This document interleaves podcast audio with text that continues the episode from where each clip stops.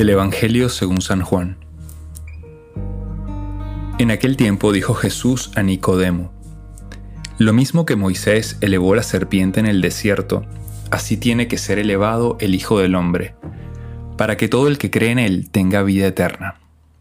Porque tanto amó Dios al mundo, que entregó a su unigénito, para que todo el que cree en él no perezca, sino que tenga vida eterna porque Dios no envió a su Hijo al mundo para juzgar al mundo, sino para que el mundo se salve por él. El que cree en él no será juzgado. El que no cree ya está juzgado, porque no ha creído en el nombre del unigénito de Dios. Este es el juicio, que la luz vino al mundo y los hombres prefirieron la tiniebla a la luz, porque sus obras eran malas. Pues todo el que obra por el mal detesta la luz y no se acerca a la luz para no verse acusado por sus obras. En cambio, el que obra la verdad se acerca a la luz para que se vea que sus obras están hechas según Dios.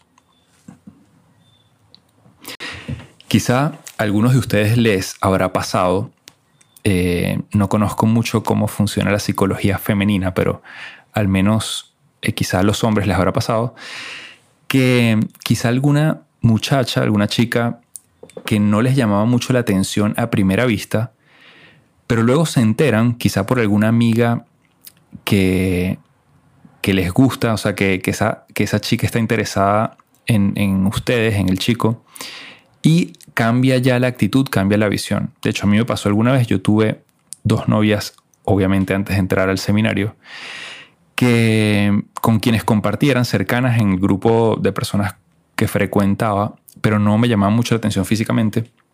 Pero luego me enteré que yo le gustaba y ahí cambió como la perspectiva, ¿no? Me empecé a emocionar, ¿no?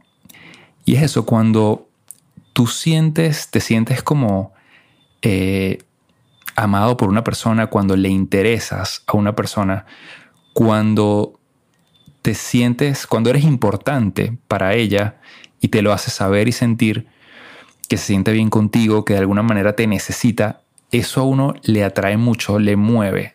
Y yo creo que en el fondo es porque los seres humanos fuimos hechos para ser amados y amar. Y cuando te sientes amado por alguien, que alguien te necesita, que te quiere, que te busca, que le gustas, ya cambia todo. O sea, basta que le importes a alguien o que le gustes a alguien y eso ya cambia todo. ¿Y por qué cuento esto? Em, de hecho, en estos días también oí una canción que, dice, es una canción muy caribeña, eh, de aquí de Venezuela. Que cuando yo era pequeño la escuchaba a mis papás, era un merengue bailable de las chicas del CAN. Algunos se reirá de ese grupo, pero así se llamaban, un grupo colombiano. Eh, y la canción decía te quiero ver y lo gritaba varias veces, te quiero ver, te quiero ver, te quiero ver. No, no lo voy a cantar aquí porque se van a reír, pero este, y yo pensaba, bueno, claro, cuando uno está muy enamorado de alguien, cuando tú te sientes muy querido por alguien, tú quieres ver a esa persona. O sea, quieres encontrarte con ella porque te sientes importante al lado de ella, porque le gustas, porque, bueno, todo lo que comentaba anteriormente.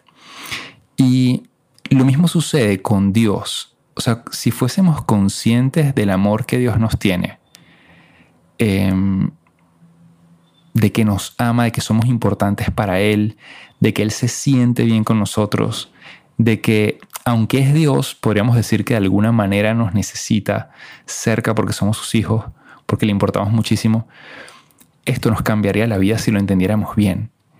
Y diríamos, como las chicas del can, te quiero ver. O sea, así como Dios tiene muchísimas ganas de estar con, conmigo, y si yo me sintiera así tan amado y tan, tan bien a su lado, tendría ganas de ir a su casa. Yo me acuerdo también, y les pasará a ustedes, eh, si tienen novia, están enamorados, de tener muchas ganas de ir a casa de, la novia. A mí me pasaba. O sea, yo tenía una novia que vivía lejísimos de mi casa y yo tenía que caminar, agarrar. En esa época no tenía carro. Este, ir en autobús hasta un cierto lugar, como dos, dos transportes, tenía que agarrar, después caminar muchísimo. Pero es eso, ese deseo de ver a esa persona con quien te sientes bien. Con Dios pasa lo mismo si entendiéramos lo que nos ama. Y lo que nos quiere decir con este Evangelio es esto. O sea, yo te he creado por amor, entregué a mi Hijo único para que tú tengas vida eterna. O sea, te amo tanto que ocupé tu lugar, en la cruz, que asumí todos tus pecados, los cargué sobre mí, para que tú tengas vida.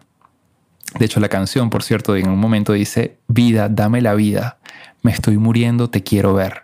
¿no? Y repito otra vez, te quiero ver, dame la vida. Esto aplica muy bien para Dios, eh, sobre todo cuando uno, si, si conociera ese amor de ganas de ir a verlo, de encontrarse con Él en la Eucaristía y decirle, ¿no? Dame la vida porque necesito de ti, te quiero ver, estoy bien contigo.